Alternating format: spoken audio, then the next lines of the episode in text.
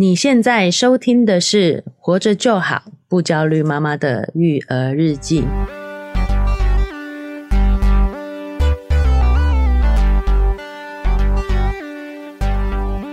我是营养师肉圆妈，大家好，我是奶舅。我们今天呢又要来聊剧了。哎，原本如果是这样的一个题材的话，对，我们都会聊得比较轻松有趣。对，哎，但偏偏这一剧的主题呢比较沉重一点啊，是，哦，所以我们聊起来可能会有一些。气氛没有那么的活跃，尽量吧，尽量尽尽量气氛可以轻松一点，轻松一点可以。平常聊剧都是聊到越来越越来越嗨，这样。对对对。那这部剧呢，就是最近也是讨论度非常火热的台剧，对，他和他的他。没错，哦，由这个由这个徐伟宁主演，然后王菲出品的一部台剧，Netflix，Netflix，台湾人没有叫王菲。本来奶就跟我说要推荐看台剧，我想说啊，真的吗？有点沉重。嗯，哎、欸，没想到其实很好看哎、欸。哎，但是我就会平常就一直想说，看剧应该要是轻松的嘛，嗯、但是看这个剧就会想说。这个是不是跟我自己生活经验有关？嗯，然后呢，是不是我曾经有这样的经验？嗯，怎么样避免小孩也遇到这样的事情？嗯，就看剧过程中不断的在思考这个问题。哦，所以有有引发思考的剧肯定是蛮值得推荐的啦。是，哦，所以也非常推荐大家有空的时候可以去看一下这部剧啊。没错。那我们今天讨论呢，也会是从剧情方向去讨论，所以也会带一点剧透哦。对。哦，所以要听的人呢，也要思考一下能不能接受有一点点暴雷。对，或者是你先去看完，其实它节奏蛮快的，欸，一下就看完了。直接看完了。嗯，哦，Netflix 有一个好处，就是它一次全部上架嘛。对，所以你就可以直接看完，然后再回来听也行。是的。哦，但我们尽量讨论像。不会去影响看剧，哎，看剧的体验为主啦，嗯、但还是多少会有一点剧情上的泄露。是，好，那在进入这个剧集的讨论之前哦，我们又到了我们跟听众的互动时间啊，对不对？是的，啊，所以我们最近也是有一些赞助，对，跟留言，对不对？没错，有一些支持者，谢谢你们哦。第一个抖内是这个。郭小姐，哦，郭小姐，她说给你们信心，因为她打全名啊，但我们觉得还是尊重个人隐私，哈，不念出来。有可能因为她是我的朋友啦，所以她打全名，就是我知道她是谁这样子，哦，对不对？就是没有没有想要对我们做隐瞒，但是想说在听众面前还是不要把人家全名说出来。对对对，对，那抖念我们一百元，感谢他。是的，他说给你们信心，支持我们呐，感谢你。OK，感谢你，有我们有感受到了，对，很有信心。OK，那就一直以来都很有信心，我一直在对，对对对，所以需要给肉圆妈一下信心，是给肉圆妈，没错，感谢你哦。再来呢，有一个是 Michelle，抖内我们两百元。好，两百元，感谢您，谢谢你。他说非常喜欢奶舅的口条和逻辑性的整理分析，以及肉圆妈的生活印证。嗯，连续听了几集情绪教育的分享，感到十分惊艳。在学习和工作训练中，情绪辨识、共情真的没有被强调过。我觉得自己越来越能理解孩子，期待更多的分享。哦，蛮正面的嘞啊，是感谢 Michelle，因为我也是这样子的感受，是。就是其实小时候真的没有这方面的情绪教育，对，觉得对自己的情绪越来越清晰，嗯，也越来越能看，就是小孩的部分越来越能同理他们，对。对，那因为我觉得时代的关系，就是我们这一代。之前是大家都很少关注这一块，没错。现在有越来越好的趋势啊，所以我觉得未来的小孩应该会越来越幸福。是，好，那我觉得我们也是比较幸运的那一波人哦，嗯，我们的父母他们的。情绪都相对稳定，对，然后给我们的支持也相对的多，是哦，所以我们算是幸运而已啦。简单来说，对，我们这一代其实这块也是还没有被重视，也还没有被重视，所以也是希望呼吁大家多注意这一块，对，哦，让它成为一种常态嘛，对不对？让我们这种幸运成为多数。接下来呢，还要感谢我们有一个 Apple Podcast 的五星好评，是 Winnie Pencil，哦，这名字好棒哦。看都知道怎么念，它叫 Winnie Pencil 哦，铅笔 Pencil。OK，他说每次主题都很用心，给我们五星好评。他说肉圆妈跟奶舅声音很温柔，一个爱心，爱心，感谢你。感谢你。对，我们的声音也很温柔吗？不会觉得有点嘈杂吗？对，有时候觉得在大笑的时候，没错，就是本来想说这声音可能很适合睡觉时候听，对，听听突然大，把自己都吵醒了。对，我自己如果睡前听 Podcast 也常常会听到一半醒来，这样子有点过嗨哦，过嗨了，是过嗨了。还是感谢你哦，有感受到我们这个情绪之后的温柔。对对对对，感谢你。是的，接下来我们有一封 email，他有问题想要问我们，哦，呃，跟我们。讨论商量一下吧，是不是？对这个 email 呢，我们先跟这位听众说一声抱歉啦。啊、哦，就是我其实当下有回他一个讯息，那我们也跟他说节目上会针对他的信去做讨论啊。对、哦，但是有拖一点时间，没错，我们最近排程上的安排有点比较紧，吃紧一点啊。哦、没错，那我们要赶紧哦，尽快在可以的时间就给您做一个回复。是的、哦，那我们今天就会针对你说的问题来进行一些讨论。没错。他说：“奶舅与瑞妈，你们好，谢谢你们在百忙之中能用声音陪伴困苦的妈妈们。哦，没错，我是一位家庭主妇，有两位小孩，老大是大班，老二是两岁，嗯、跟我一样诶哦，以上托婴中心，基本上白天都是家事、买菜、料理午餐之后，做自己的事情，画画、创作。嗯。”由于五年前有一个印花品牌，循序渐进，有了一些小粉丝，对于品牌也有认同与肯定。嗯，但我开始感觉小小孩与先生的情绪越来越影响了我。嗯，我感觉自己在育儿路上很孤单。嗯，因为先生很晚回家，九点十点，哦，比我还晚。我只是觉得说跟我的情况感觉有点像，有点类似，有点类似。他有一个印花品牌，你有一个育儿频道。谢谢，谢谢，谢谢，把自己这样子类比类比在一起啊。骑机车在常常下雨的，载着两个小孩回到家的哭闹与争吵，要我陪他们玩，而我又要忙家务跟晚餐之下，常常觉得自己没有能量了。嗯，加上他们的感情真的不好，常让我常常哭泣，夜晚也常常醒来或是整夜没睡，内心非常空虚。先生不喜欢我的悲伤，他认为我没事找事，今天工作很忙，要晚回家。你不要共，你不要共情人家好不好？不是，对，真的很像我先生传给我的讯息，是你要搬到的，你要我怎么样？你心情不好去吃东西，血糖太低，常常被情绪忽略，让我更觉得自己的问题都是我的错，而自卑再自卑。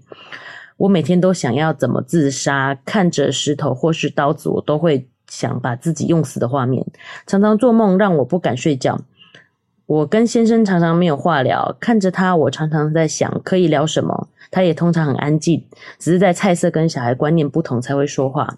菜不够咸，调味也要多一点。我连做菜都做得不好，我是很烂的妈妈。我有时候常常会这样自我否定哦，因为别人的关系。嗯。嗯因为小孩也常常不好好吃饭，就算只有装三分之一碗，也爱吃不吃的。我煮的真的有这么糟糕吗？嗯，最近在思考是不是该离开这个家一阵子，去台北读书学习服装设计的课程，因为品牌的需要。他有一个品牌嘛，磨练自己的技术，租一个小房小雅房，已经看过了几间，他已经有行动了，去看一下房子。课程即将在十一月一号开课，我好想出去，但现在还卡在小孩谁来接呢？虽然之前有讨论先生可以提早下班回来接，我是不是应该放手让他去照顾呢？课程一共五个月，说长不长，说短不短。或许我出去了，整个家也会有所帮助。或许小孩也不会常常被我的忧郁又无聊的陪伴而干扰了。我完全不知道该怎么选择，希望两位可以提供我一些建议，非常感谢。谢谢你们花了长时间看到这里，祝两位全家平安、幸福、快乐、健康、顺利。我觉得很感谢这个妈妈跟我们分享她的故事，嗯，因为其实我觉得整个过程跟很多家庭主妇的困境都很像，嗯，她比我们已经更优秀，她有一个品牌。对，他等于是自己的副业经营的挺成功的，是，嗯，所以肉圆妈的感觉是，其实这件事情呢，问题出在不管有没有去上这课，一定要有自己的社交圈，嗯，就是自己一个人的时候，真的就容易苦闷，对，我觉得这是第一个关键。哦。第二个，如果是肉圆妈本人，我一定会去试着做这件事情，既然都已经有一点基础了，啊、哦，然后去上课，自己换一个环境透透气，而且接下来这种事情肯定是可以解决的，嗯。可以安排的，对对对，可以安排谁来帮忙来解决这件事情。甚至就像他在信里说的，只要他放手了，这个事情就是会有找到他的处理方法。对，剩下人就自己处理了。没错，对对，你只要放手了，就人家就会想办法解决。嗯嗯，对啊，而且如果先生也支持，嗯，对他也会帮忙嘛，想办法。对啊，我觉得这妈妈真的很不容易耶，就是一般现在育儿里的时候，你很难有伸出另外一只手去再去处理其他的事情。对啊，还可以在这个挤出空闲的时间，然后还创造出自己的品牌啊、哦。是的，那我蛮认同肉圆妈说的啦，就是首先我觉得这个困境，目前这样听起来困境也跟他们。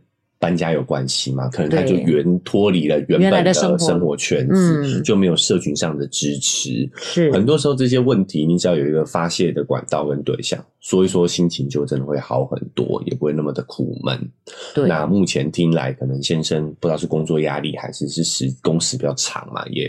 不是一个能够让你做这个倾听者的这样一个很好的角色，对社交互动的这个倾听者。嗯，那这个问题我们也讨论过很多次了嘛。哈，男性的标签就是会容易有造成这样的问题啊。对，嗯，这也不是男人的错啦，讲直接一点是。好，那我还有一点也是想提建议的，就是我觉得去或不去，对，肉圆妈就觉得，哎，你有兴趣你就该去嘛，对不对？对对，但我觉得。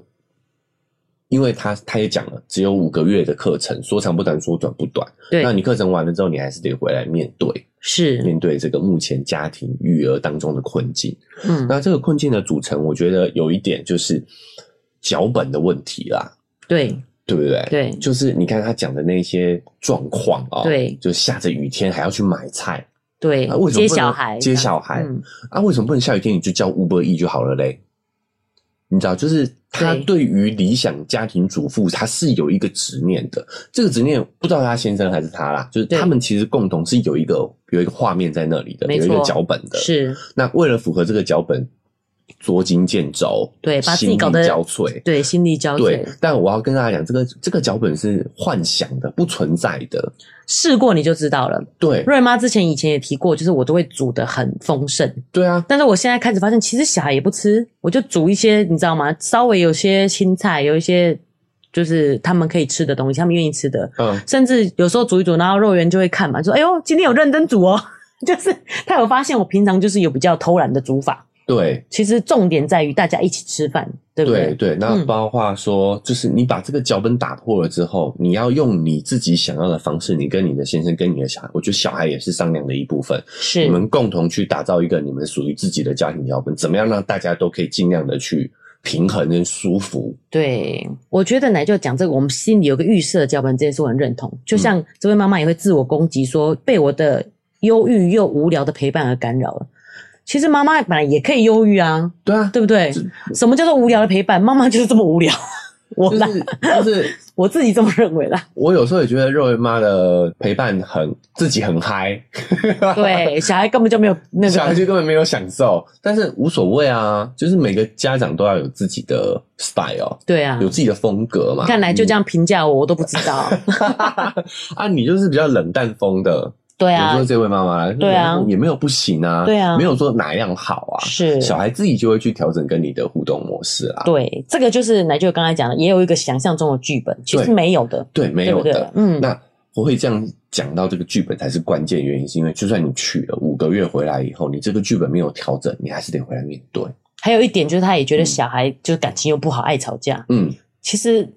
小孩这会吵架很正常，很正常，很正常。你不要说每个人看起来家里都和乐融融的，没有这种家庭啊。没有吗？我们有一集有讲过嘛，就是就是很稀有，然后很恩爱，我们才把它 po 上网，对不对？其实还是都会有一些不不好的情绪在的。对啊，肯定的。啊我跟瑞文妈也会吵架，我们跟我们的爸妈也会吵架，是，对啊，这是都是很正常，有负面情绪存在。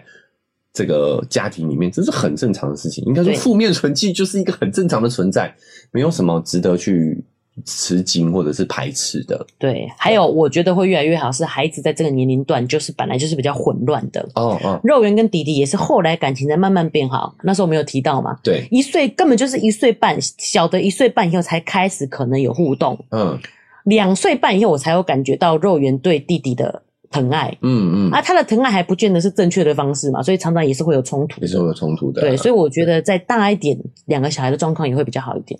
对，就是大家可能被社群或者是被媒体影响，有一个美好家庭的形象，但这个东西是不存在的。没错，你要先重视自己的感觉，然后把你的感觉说出来，跟你的家人讨论，大的这你的伴侣跟小孩讨论，去塑造一个属于你们自己家庭的样子。是，我觉得这才是关键，不要就一昧的去符合啦。对，对啊。那如果这个短时间没有办法去找到。合适的社群支持，我觉得经济能力许可的情况下，也可以找寻一些专业的心理咨询师的帮助。嗯，我觉得很多方法，现在其实很多方法。对，对，你只是要反过来说，去关注自己的感受。是，然后这些感受没有好坏。嗯，那你提出来，把你的感觉提出来，跟家人们讨论，去商量属于你们自己的家人间的一些生活方式。对啊，因为特别他的创作又比较个人，所以你会发现他感觉的生活都除了老公跟小孩以外，没有其他的互动，嗯，没有跟其他人有互动。对啊，嗯，哦，这方面就是我们的一些建议啦，是提供给我们这位听众做一个参考。是的，是再次感谢哦，这些跟我们互动的听众们。是的，不管你是抖内的啊，还是留言的啊，还是五星好评的啊，对，写信给我们分享你的。你的这个疑问的啊，我觉得都很感谢你们的跟我们互动啊。对，就是让肉圆妈多了一些社交互动。对，就跟肉圆妈讲的哦，其实这一些对我们来说也是一些正向的支持。没错，不管是实质上的还是精神上的，是的，帮助。对，所以再次感谢各位这个跟我们互动的听众啊，谢谢你们。好，那我们接下来就要进入我们这次啊这期节目的主题。对，关于他和他的他。是、哦、这部台剧，我们的观后感跟一些心得分享，没错。好，那这部剧也是算是呃少见以性侵为主题的一个台剧。对啊，好赤裸哦，就是直接把这个主题拿出来讨论。嘿，基本上可能跟时代也有关系，嗯，就是现代比较能这样子公开讨论这个议题。对，哦，其实放眼整个华语区啊，这样主题的剧集。嗯影视呈现确实在之前是相对少的，好像不行欸。有一些片如果拍到，譬如说是老师有什么状况呢，会被质疑说你这样就不尊师重道，被剪掉欸。嗯对啊，会有很多以前会有一些比较传统的思想，啊、不准这样剧集的发行。对，然后这些剧集以前啊、呃，以性侵为主题的，国外的相对会多一点。对，所以这部剧集在整个华语圈算是一个蛮前沿的突破啦。是耶，没看过这样子的，对不对？而且它很厉害的地方呢，就是它的主创团队。是编剧、导演都是女性，所以它算是一个蛮从女性视角出发的台剧。嗯啊，真的是放眼影视圈这样的一个角度跟主题，真的是比较少的。哦，虽然我们看剧有的时候。大多是以轻松为出发点呐、啊，对，就想图个轻松愉快嘛。对对对，是是这一部相对沉重哦，但是我觉得还算是好看。好，那我们回来也跟大家分享一下这个剧情哦，我也没听过的听众朋友讲一下哦。是，它呃主要的剧情是讲了有一位这个女强人呐、啊，嗯，啊就有许玮宁所主扮演的女强人叫林晨曦。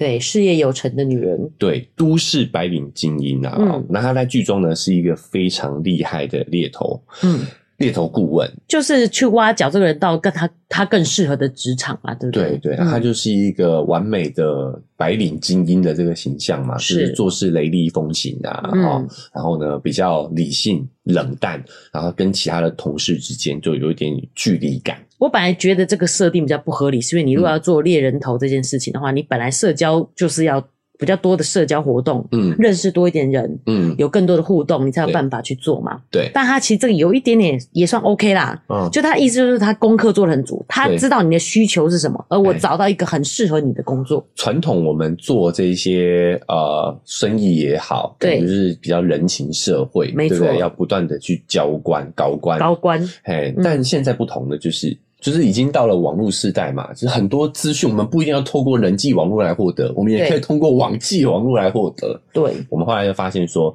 他虽然不跟其他同事交流，嗯，但他可以透过他在网络上啊，或者去找寻到的资料，对，好去呃知道这个人的需求是什么。对，而且我们现在人也比较不一样了，会觉得说，你告诉你干脆直接有效率的告诉我什么东西是对我有利的资讯嘛，欸、对不对？不要在那边跟我。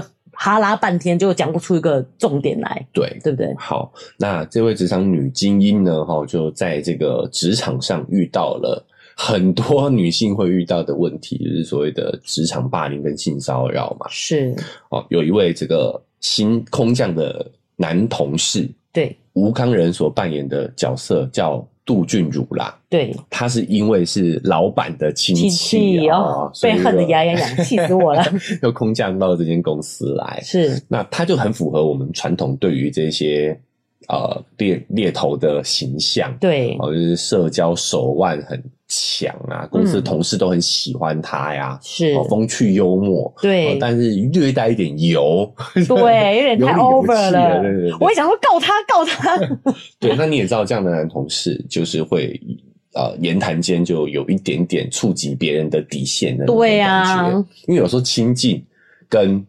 骚扰。就是哎，骚扰就是一线之隔没错，是、哦，所以他就是让人感觉会有点微妙的一个角色。嗯，后来才发现他根本就是一个变态，变性格怪张啦，然后有点是，就是他会在私底下不断的去骚扰这个徐玮宁所扮演的这个女主角，嗯、对，好，言语、肢体上都有，是，他还会刻意营造自己是受害者的形象。因为他在公司同事间的形象都很好，所以他就是现在赶快把自己塑造成是受害者，然后没有人会相信这个都不不跟人家社交的女强人嘛。女强人，嗯、对，好，但是呢，这个女主角不但不受影响之外，工作表现上还一直反超她，对，就导致说呢，这个吴康人这个角色就用更激烈的手段，是，哦，就把她半夜叫到办公室来，嗯，好，然后。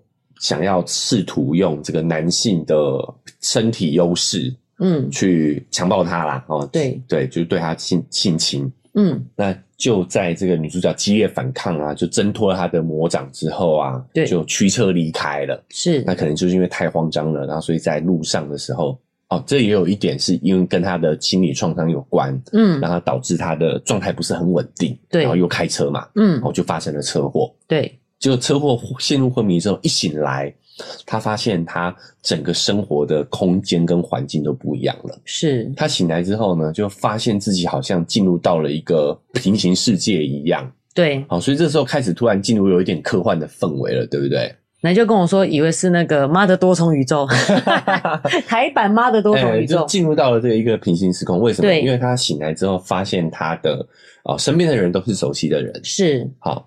呃，爸爸妈妈都一样哦。对。但是呢，身处的环境跟他原本处在的这个环境有着很不一样的一个差别。对。哦，比如说他原本的爸爸跟哥哥、弟弟哦，弟弟哦都过世了嘛。对。可是他车祸醒来之后的世界，他爸爸跟弟弟都是在的，是，都还健在的。然后那他还住在老家。对。哦，原本他是都市白领精英嘛，对不对？对。欸，就变成是醒来之后，他发现他在老家当着幼儿园的老师。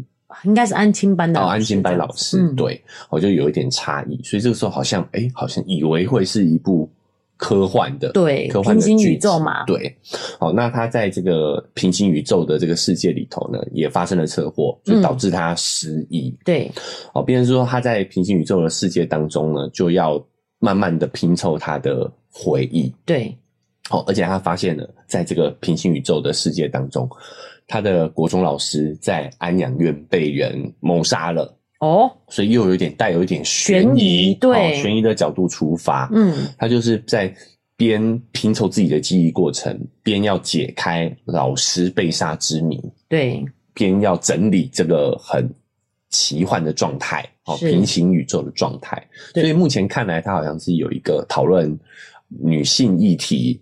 然后有点科幻悬疑杂糅在一起的一部台剧。是，但是呢，其实它，嗯，我想谜底大家应该也会感受得到，因为过程当中其实主创团队有不断的暗示嘛，对，哦，比如说就一直讲到很多台湾发生的真实案例，比如说有一个长照的女性被啊、嗯呃，他们公司的这个 CEO 负责人。负责人性侵了之后，嗯、后来就跳楼的。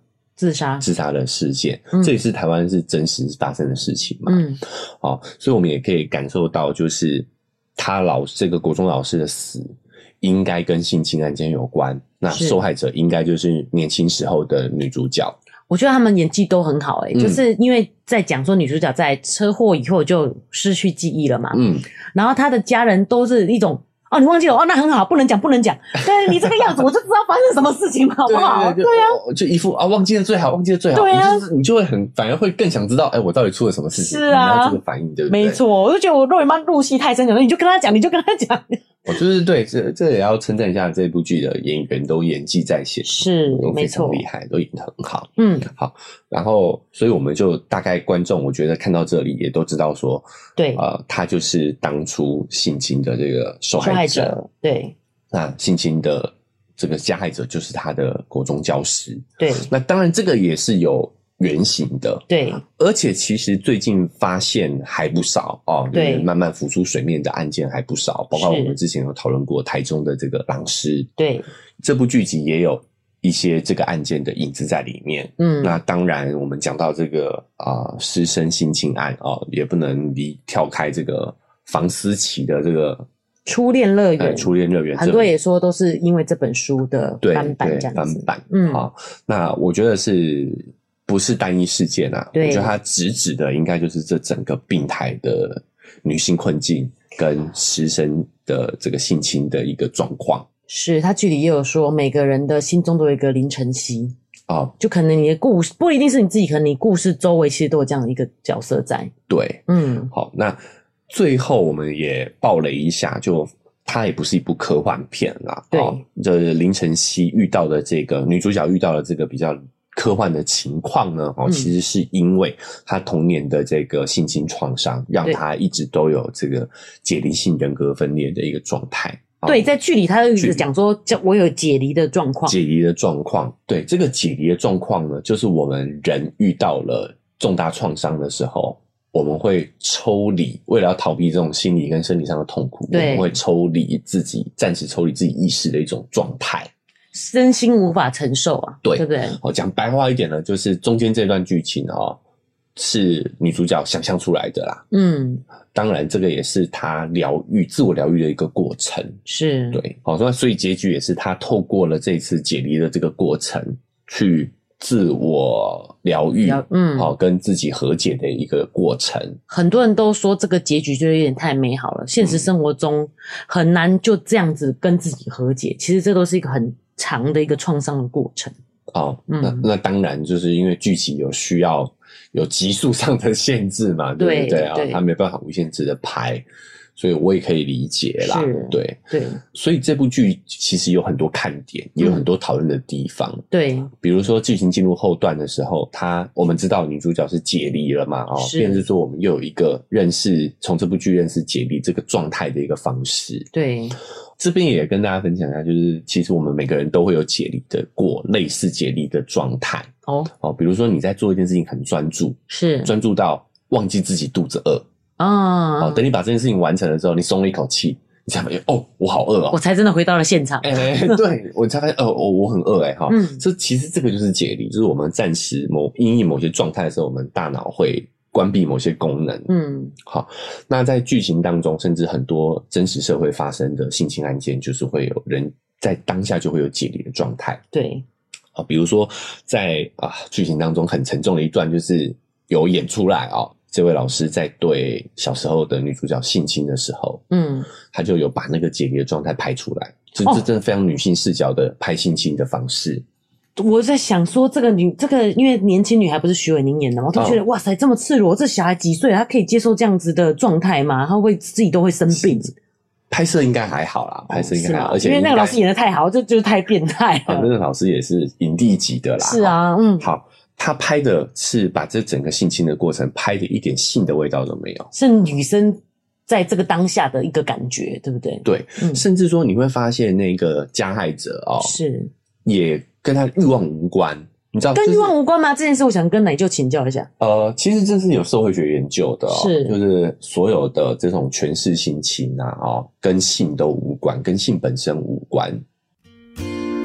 嗨，大家喜欢我们的节目吗？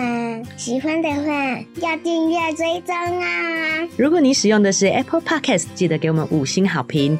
如果你觉得很有收获，欢迎你分享给你的朋友，这对我们来说很重要哦。另外，在我们的文字说明栏位呢，有我们的赞助链接。如果你想支持我们的话，点一下这个链接，五十块钱请我们喝杯咖啡，就让我们更有动力把这个频道经营下去喽。谢谢你们。嗯，他之所以这么做，就是因为他可以。嗯，我觉得看起来他真的演的很好，就那个画面看起来确实不是一种欲望的感觉，哎，不是欲望的感觉，也不是一种好像猛兽要吞掉，你知道吗？就是。也不是暴力，也不是暴力，对啊，对也没有，欸、也没有强暴的感觉，应该是这样讲。其实强暴本身也是跟欲望无关哦，跟权力有关，所以我们才叫权势性侵嘛。对，也有可能那是肉圆妈自己想象中的强暴了，嗯、可能真的也不是这个样子。对，所以我觉得他拍出一个蛮真实的视角啦，是是是，他也拍出了一些受害者的角度。对，就在进行的当下，呃，女主角是没有任何身体反应的嘛？对。是僵直在那里，对，然后他的眼神就看着天花板，而且意识是有点抽离、有点模糊的，对，好像就活活在别想象别的事情，跟别人在玩的状况啊，或者是什么的，对，对不对？嘿，那这个时候其实他就是进入一种自我解离，为了保护自己嘛，对，因为一个年纪轻轻的小女生，她对于这个状况是完全不理解的，当下不知道怎么面对，哎，不知道怎么面对，嗯、所以就选择抽离嘛，是。就是解进入一种解离状态。对，就这个可能是这些权势性侵下女性真实的反应。嗯，没有经历过的人可能就很奇怪啊，就是你为什么不呼救啊？对，你为什么不逃跑啊？是，好，其实这是一种生物本能嘛。当我们在遇到这种极端的情况的时候，嗯，好，甚至有生命危险的状况下的时候，以昆虫来讲，它就是会进入一种装死的状态。对，然后我们的大脑会停止运作，僵直。嗯，尤其是是为了要减低我们自己的痛苦，对，好，所以我们大脑会暂时的抽离。那在外人看来就很不能理解，你为什么不跑？嗯，那就跑不掉嘛。那肉圆妈在看剧的当下，就还有一个很复杂情绪，就会担心说，怎么办？怎么办？我是不是可以让小孩避免遇到这样的状况？哎，譬如说在这戏里面，林晨曦他因为这个是他的老师嘛，嗯，他就过于甜美，过于体贴，还会一直赞扬老师的好啊，嗯，都是你教我，我才会的，没有你的话，我没办法考一百分。哦哦，就在我想象里来，又要谢谢老师就可以了嘛。嗯，就是他太善良乖巧，就是我们对于一个。传统对一个女生需要有一个那个 nice 的那个形象，哦、太好了，所以老师就有一种你知道吗？好像他可以再靠近他一点的感觉。所以我们讲了所有的这种性侵哦，都跟欲望没有关系。嗯、我们有点把性污名化，你知道吗？是不是我们的欲望导致的这个行为？对，不是他没办法控制自己的欲望，然后就找一个对象发泄这样。不是，不是，他他选的对象都是他觉得他可以这么做的人。但是这样讲也是很正常的啊，就是他有欲望，他当然是要去找他可以这么做的人啊。但我们每个人都会有欲望啊，诶但是有道理哦。对啊，我们反过来推就知道了。对，反过来推就知道我们，但我们不会去这么做啊。对，其实所有的道德对规范的其实是生育这件事情，而不是性。是。以前性跟生育是画上等号的嘛？没办法避孕嘛？对，没办法避孕嘛？嗯、现在是逐渐分离了。我们要搞清楚，性本身是没有问题的。是，甚至就是因为我们要做好性教育，才能去阻止剧中这些惨剧、悲剧的发生。对，欲望本身是很正常的，欲望本身是很正常的，就是自然身体就会有的反应。对，只是我们要怎么去规范我们这些行为？对，好，我们产生的欲望，但我们不会去做嘛？嗯，对。但是老师这个部分哦，我们可以从这部剧里面他的两位受害者，对哦，就这个剧里面，我觉得还算是不幸中的大幸，就是只有两位受害者，一个就是我们的女主角林晨曦，另外一个就是他的同学叫严胜文。我觉得。不一定只有这两位小孩，是同梯只有两位，哦，同梯只有两位，好，对，好，好，对，对啦，不一定啦，依照，对，依照他们的，他们就是惯犯嘛，哎，依照我们对于现实生活的写对照的话，哈，是，好，但他的这两个受害者呢，都有一些特性，对，就是老师们都觉得这两位是可下手的，是，其他同学。其实跟这个老师也蛮亲近的哦，可他就是不会不会让他们动手。对，去老师家补习的有很多个同学。对，但他选择了这两位。对，我觉得这个特质我们就值得各位家长去参考嘛。对，首先第一个女主角呢，就是刚刚肉圆妈讲，她算是比较讨好型的人格。哦，对对对，讨好讨好。她会想要讨好身边所有的人。是，因为这跟我们对女性的刻板印象也有关系嘛。对，对不对？就是你要微笑，你要 nice，你要让大家喜欢你，你才代表你是一个成功合格的女。生今天早上肉圆就是热腾腾的一个讯息，他跟我说，嗯嗯、这个米妮是不是米奇装扮的？他看了一张贴纸，他问我这个米妮是不是米奇装扮的？哦，也就是说，他认为这个米妮。是不是是男生的那个米奇装扮的？嗯，因为那个米妮在生气。哦，他认为女生是不会生气的，不会有那个气到很可怕的那个样子。你有，哦、如果你有看那个米米奇的这个卡通，就知道，有时候米奇的那个生气的模样，这样，他认为出不会出现在米妮身上，欸，诶好，对，你看，我们孩子无形无中都被这些性别刻板印象束缚着。没错，若雨妈已经尽量没有这样子教他，甚至都还会提醒自己不要让他需要 be nice。所以若雨妈就感到米妮也很生气啊！难道你没有看到妈妈很生气的样子吗？然后我还就是做那个他觉得很可怕那生气版，说：“哎呦，好恐怖哦！”这样说，对啊，女生也可以生气啊。嗯，所以为什么他在性侵那下没有反抗？对，因为生气、愤怒其实就是反抗的一种情绪嘛。是，但我们不允许女生。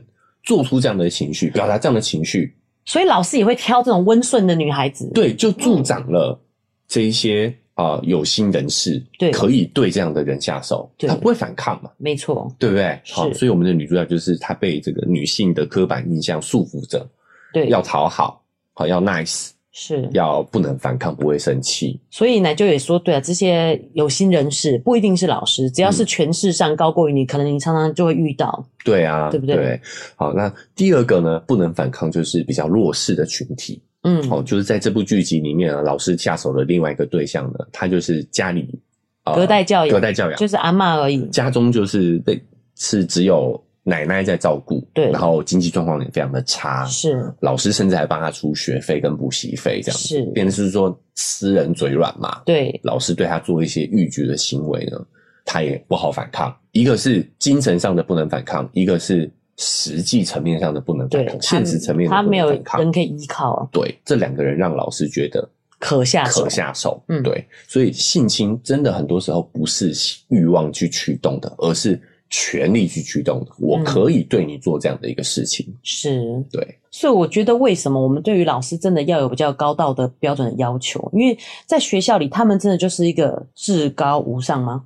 从、嗯、就是他们的权利真的是非常的大的，对对，我我们也在那个学历那一期聊过嘛，对，对对，就是因为我们觉得学历对我们的人生影响是非常大的，对，所以为了取得这个学历这个果实，是。过程当中的牺牲，我们都会觉得是应该的。但是瑞妈妈想讲的是，距离讲到说每个人心中都有一个林晨曦，我觉得这可能会出事，就是我同学可能听了都知道在讲谁。啊，因为它里面也有讲到说。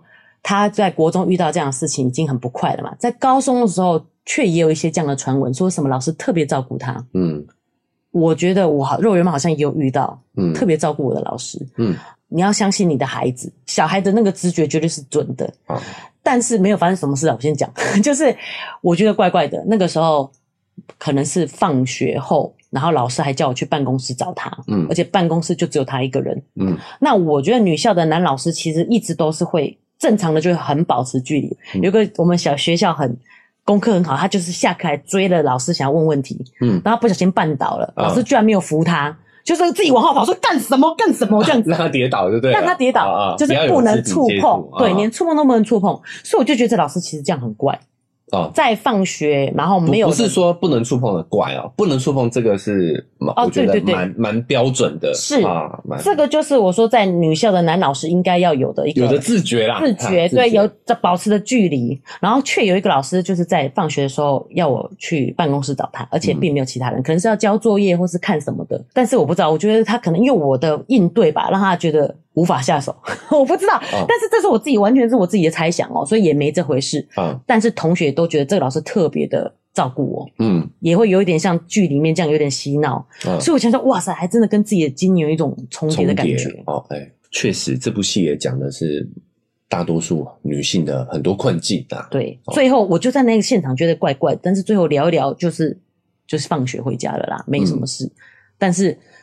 很多，我觉得就有很多这样的事情。哦，那比如说像瑞文妈讲的，这个剧里面又呈现出来，就是当女主角发现老师的某些行为有一点奇妙的时候，对，她跟家人分享，家人也都觉得她太大惊小怪了。是，没错没错，对，就她其实一开始老师对她有点一点点预举，她都觉得怪怪的，就想问老师，老问同问家长，嗯。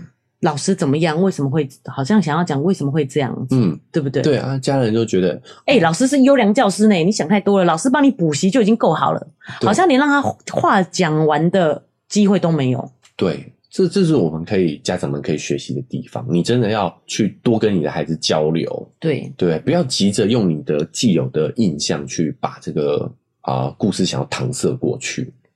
对。奶就想要交流，就是其实真的不要想要速成呐、啊，嗯，对不对？像肉圆妈有时候也会一直想要说教，然后有时候肉圆顶一句话就是啊，对啊，其实他知道的，我不用讲这么多，嗯，就是把时间空给小孩，让老小孩好好的把话讲完，好好听孩子讲。所谓的交流不是自己一直讲，对对，而是好好先把小孩的话听完，对。就是你，你多问一句。如果我们剧中的这些家长们多问一句，你为什么会有这样的感觉？对，哎、欸，为什么你会问这个？对，老师做了哪些行为让你觉得不舒服？对，多问几句，这些悲剧可能就不会发生。嗯，对不对？没错。而且我觉得这不难，并没有要家长多会教、多会讲什么，只是我们留一点时间给孩子，让他讲完，嗯、然后多问一下，哎、欸，为什么你会这样子想？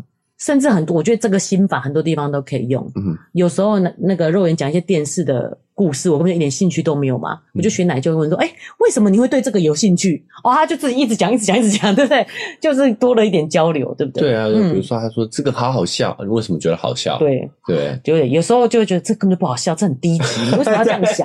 可是其实这样就是破坏了关系，就像奶舅一样问说，哎、欸，为什么你觉得好笑？他就、啊、他就讲他的好笑在哪里？你又能更了解他现在的一个状况，嗯、对不对？对，嗯，因为我们大人就是已经有太多的人生经验了，对，我们就会想要用自己的既定的人生经验去去评价身边所有的事情啊。然后剧中啊，呃，事情发生后，这些家长的处理方式也让我们觉得有很大的改进空间呐。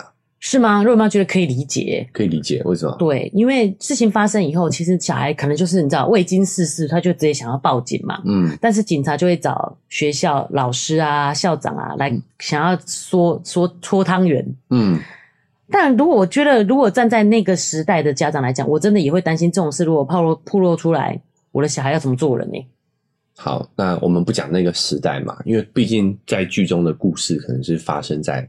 我们小时候，对啊，对对对，那个年代，因为还有说是你的背包嘛，还有哎，一九九几年，对对对，九几年的时候的事情，所以是比较传统。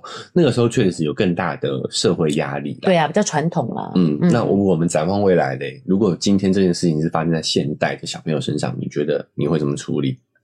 如果是发生在现在小朋友身上，我觉得我对大人真的蛮失望的。嗯，或许我们心中可能有一点是。想要保护孩子，所以不想要讲出来，在那个故事里面的角色。嗯，但是不管是校长啊、老师啊，还有其他的爸妈，嗯，我觉得都还是有一点为自己。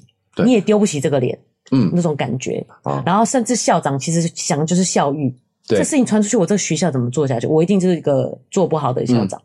大其实都有为了自己的那个因素在。对，大人选择息事宁人呐。对对对。那表面上是为了小孩好。对。但我觉得你诚实的面对自己的话，其实大部分都还是为了自己的个人利益比较多啦。对啊，便宜行事，觉得啊，如果这样这样就都没事的感觉。嗯、其实他都没有看到小孩这个创伤的部分。对。那其实剧里面也有把这个演出来。对。哦，他非常写实，呈现了这一块。对。哦，在当下。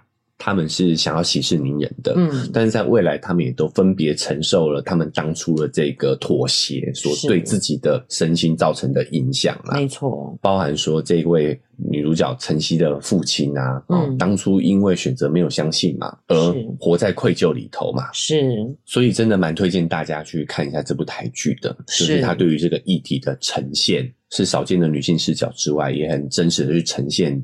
这个女性在目前社会当中会要承受的压力跟困境，那就讲这就是她真的很真实，嗯，就像瑞文妈讲这个我高中发生的事情，其实我从来没有讲出来过，嗯，这是首播，因为就是像林晨曦讲，其实你就算觉得怪怪哦，没有真的真实的事情，你不会随便乱讲，哦，对不对？确实老师也没有怎么样嘛，嗯，所以你就不会讲。剧里面林晨曦透露出老师怎么会这样说，其实老师已经有一点预举了。对，对不对？呃，就是还是要留时间给孩子。然后我也要跟各大家讲，就是你也要相信自己的感觉啊。让你觉得不舒服，你要好好的面对自己的这个感受。是，但是我觉得这部剧哦，还是有一些可以改进的点呐。哦，我觉得它还是一次塞入太多的议题了。对对，嗯，有一点。很多想讨论的事情，对，很多想讨论的事情，比如说有一个温贞菱扮演的这个配角，对，也有所谓的私密照曝光的这个事情，是，这也是一个女性的困境。现在的这个，对，现在女性，我觉得有点太杂了。对，哦，那之外，因为她从女性视角出发了的关系，嗯，变成是说，我觉得男性也有一点点脸谱化、刻板化。是，男性通常在剧里面，要么就是武力的角色，要么就是。加害者，要么就是无能为力，要么就是是坏人。嗯，加上我觉得很多在推崇这句话说很感人，我也觉得我不认同。哪一句话？就是他弟弟说的是我早一分钟出生变你哥哥，我就可以保护你。啊、呃，我我当下的第一个反应就是说，不要给哥哥这么大的这个包袱，因为我哥哥没有这样保护我。对，我不觉得我有这个责任。对啊，对啊，本来就没有这个责任，而且不人要保护自己，人要学会保护自己，是，真的是对。就是在出戏里面，好像每个人都太把事情都揽在自己身上，所以变得一团乱。对，对不对？我想补充一些男性视角啦，是不是为男人辩护？因为男性其实也是在这样的性别交变当中的受害者。受害者，嗯，所以我想聊一下，就是剧中的这些所谓加害者。比如说，这个吴康仁扮演的这个杜俊儒嘛，是他在片头出现，就是以大魔王的姿态出现。对，讲说你怎么这么坏？怎么一开始就这么坏的人出现？在工作上百般刁难，对，然后肢体言语一直骚扰我们的女主角啦，对，甚至最后是强奸的施家犯嘛。嗯，但其实他在剧里面也有透过他人之口去道出他的难处。嗯，就是他也是原生家庭的受害者嘛，是。他妈妈也是对他百般挑剔、百般的凌虐，嗯，所以导致他非常需要女性的认可，嗯，哦，他需要女人对他展现出喜欢、崇拜，他才觉得自己是个男人嘛。但这能算他的他可怜之处吗？怎么会不可怜？他就是被他妈妈这样对待啊！小时候这样被他这样对待。对啊，小孩是无辜的啊，所以导致他有这样的一个行为模式。我可以理解小孩是无辜的，但是长大以后就要该为自己的行为负责，他要去面对这个，然后去解决这个问题。没有错，所以结局也是就把他绳之以法了嘛。是啦，对，对，对啊，把法办了嘛。嗯，哦，这才是正确解决问题的方法，让他去面对这个问题啊。对，因为他会走到如今这个这个地步啊。其实也是因为他妈妈一方面去虐待他，对，打压他，但一方面又一定在社会上保护他。对，没错，我儿子都很乖，一定是别人带坏的，帮他擦了很多次屁股，他才会这样一直越变本加厉。他就会发现他可以演这一套剧本，就是在别人面前很好的样子，然后在私下再做一些坏事。哎，其实很多小孩有这种小恶，哎，有这种倾向啊，对不对？哦，就是会在老师在家长面前乖巧，然后私下一些小动作。其实都是家长造成的，真的不是小孩的问题。嗯、是理解，所以他为什么那么针对女主角？就是因为女主角很摆明的没有在鸟他，没有在鸟他嘛。哦，就是其他人都会把展现出他崇拜嘛。对，你是一个这么优秀的领袖，空降部队就是。对，他有一个所谓的外，他外在评价系统嘛，对对，就是他需要女性的认可，女性的崇拜。那其实林晨曦很衰，他只是本来就是个性就不太鸟人了，他就以为你是不屑我，对对，他觉得你是针对我不屑我，所以他就一直想要挑战。我觉得他在他身上看到他妈妈的影子，哦，对，刻薄也苛刻他的样子，苛刻他的样子，嗯，评价他、打压他的样子，道德压力又不能让他把他这个愤怒去。指向他妈妈，嗯、所以就指向他妈妈的投射，就是女主角。嗯，所以我觉得他也是受害者。所以我觉得这部戏真的想讲的东西太多了，有点多。其实每一个这个东西都是很深层的，嗯，有有背景的事情。对，嗯，那。另外一个大魔王就是这个老师了嘛，对不对？对，他就是整部剧里面的坏人嘛。嗯，就是因为他的这个性情，才导致了这么多的剧情发生嘛。哎，他真的很会演诶，他其实不是个坏人诶。这句话就是非常政治不正确的。性侵当然是很糟糕，但我的意思说，我们对教师的这个形象，他其他的都有做到啊，做到，对不对？对。所以我觉得这个老师他的这些错误行为哦，嗯，也是在寻求一些认可。哦，oh, 其实跟瑞文妈刚才同理讲的一样嘛，他就是其他都在符合大家对于老师的标准要求要求，所以他也是就是很茫然。对啊，对不对？嘿，我猜测啦哈，我们想尝试着去了解这些加害者的心理哦，那我强调，我们不是同情他，我们不是要原谅他哦。对啊，我不能接受。哦，不要原谅他，就是他该受的惩罚还是要给他。对，他要去面对他这个。对，但是我们试着了解他，也以防我们自己未来不会堕入同样的一个轮回里面嘛。嗯，好，那我我尝试着去了解他的心情，就是。学生们对于老师的崇拜，那个是天然的，是整个社会氛围嘛，包括我们对学历的憧憬嘛，对不对？好，老师获得在学校里面获得这种至高无上的权利，是会让人很茫然嘛。就是这一些学生对我的崇拜，真的是我个人魅力，还是是因为我老师的这个身份？我可以理解奶舅的意思，但听起来这就像无病呻吟。你烦不烦啊？就是你已经获得一个好工作，或者大家崇拜你，就要想说这崇拜是真实的吗？我跟你讲，所有别人的问题，在别人眼里看来都是无病呻吟。是啦，就是我不是你，为什么会知道这个？没错，这个有多痛苦？没错，好，所以为什么我想尝试的去了解这些被害人、加害者的心理，其实也是这样子，所以他可能需要透过做出一些非理性的行为来想要印证这件事情。那我我也不是说老师这样行为就可以就允许哦，嗯，好，我认为这个理解跟原谅是两码事情，是两码事情。好，所以这个老师犯下如此兽行，但我觉得也有一些他心里的需求没有被满足，那就不容易啦。就独排众议讲这种话，我觉得 这真的是没办法，你知道吗？我们就从不管理性跟感性层面都没办法冷静去想这个老师，去想他的苦处，你知道吗？嗯，因为不管怎样，这些事就是不行做的。对。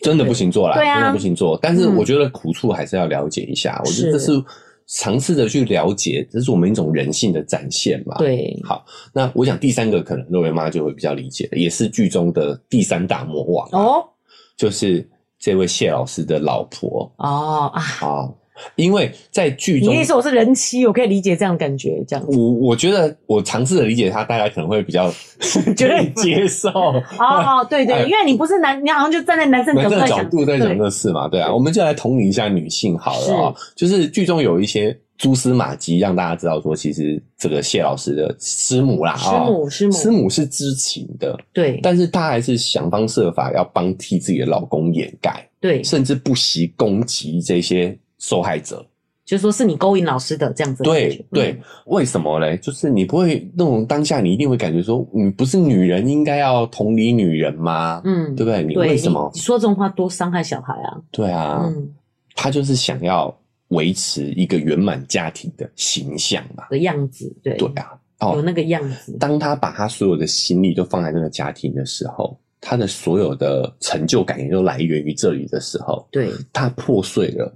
师母其实她整个人生也就破碎了，她就觉得自己失败了。对，嗯、所以她想要粉饰太平，维持这样完美的家长形象。因为你看，她被称赞哦，人家都说她怎么样，嫁得好。对。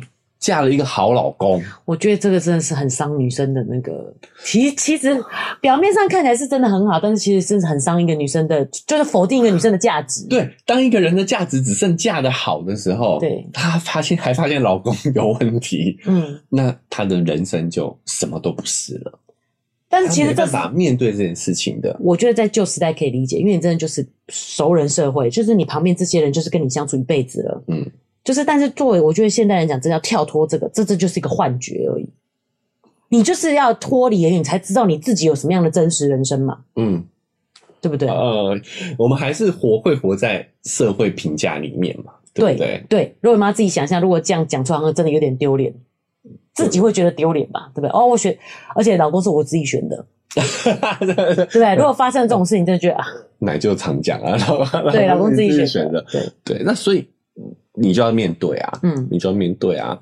不过，就是像师母这样做这个决定，想要完维持这个完美的形象，甚至不惜攻击这些孩子们，嗯，他其实自己也是一辈子活在痛苦里啊。对，我们看到结局的时候，其实这个老师在现实生活中其实是没死了，嗯，哦，他退休了，然后中风在呃乡下养老嘛，是，然后他老婆就一直跟着他，但是明明是超怨恨他的，对，对不对？哦。那因为他老婆都知道他那些师母就知道他那些破事嘛，嗯，那还是要继续照顾着他，还是在维持这个完美的形象。对对，其实就是他在维持这个完美形象的同时，他也被困在这个困境里头。他也用他这一辈子在惩罚自己了啦。对啊，唉，所以这故事我觉得真的要讲东西太多了，嘿，对不对？每一个角色都是有这样子的一个。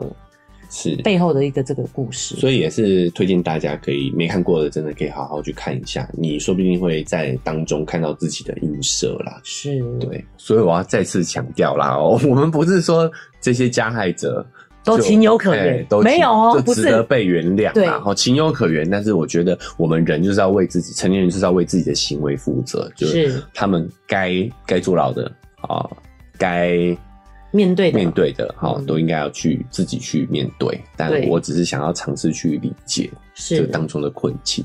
哦，那我觉得主创团队也没有恶意，也没有刻意要污名化我这个男男性啊。啊，是你比如说他在当中也有解释俊如是。啊，他为什么会为什么会这样嘛？对，好，我觉得已经相对于男性视角的剧集，已经和善很多了。是，对啊，我也觉得，啊、对，就是这些刻板印象呢，其实，在之前男性视角的四集里头，对于女性的刻板印象才更多嘞，哈。对，啊，所以我也觉得，只是、嗯、呃，小小的有一点点可以在更好的地方，那就看的不会不舒服啦，是不是？不会不舒服啦，不会不舒服，我也是表示理解，理解，表示理解。哦，所以这部剧真的，好，就像若伟妈说的，很多值得探讨的地方。对，好，那也欢迎大家可以再回头过去看一下这部剧。好，但是因为时间的关系呢，我们也没办法再延伸了啊。是，其实有蛮多东西也可以再讨论的。对，但未来有机会，如果我们有想到什么的话，我们也可以再啊开一集节目再来聊。我蛮开心的，演技在线，然后感觉拍摄手法技术，哎、欸，嗯，其实也没想象中这么这么惨，对啊，对不对？我们跟韩剧来做比较的话啦，对啊，我觉得蛮好的。是，那如果你是有看过剧的听众呢，哦，你跟我们讨论完了之后，或者是你看剧有什么感想呢？哦，也都欢迎来我们社群，可以来跟我们互动。是的，告诉你对这部剧的看法。是对，嗯、聊剧聊看法，这是最。有趣的事情呢？对啊，嗯，好了，好，那最后呢，我就再次提醒一下大家哦，不管你是用哪一个平台收听的呢，记得追踪加订阅，才不会错过我们节目的更新哦。哦，那如果你是使用 Apple Podcast 或 Spotify，记得可以给我们五星好评。哦，那我们的文字说明栏位还有一个赞助的链接啊，如果你觉得哎、欸，我们今天讲的这个感想啊，对，读后心得有让你觉得有收获或者你认同的话呢，你可以点一下那个链接，五十块一百块。好，赞助我们就会让我们更有动力把这个频道经营下去。是的，那另外我们的社群平台开通了，这个脸书是肉圆成长记录，IG 是肉圆妈的育儿日记。如果你有想要跟我们更及时互动，聊聊这个剧情你的感想，欢迎加入我们社群平台来跟我们做更多的讨论哦。好，那我们今天的节目就到这边告一段落喽，下次见啦，拜拜。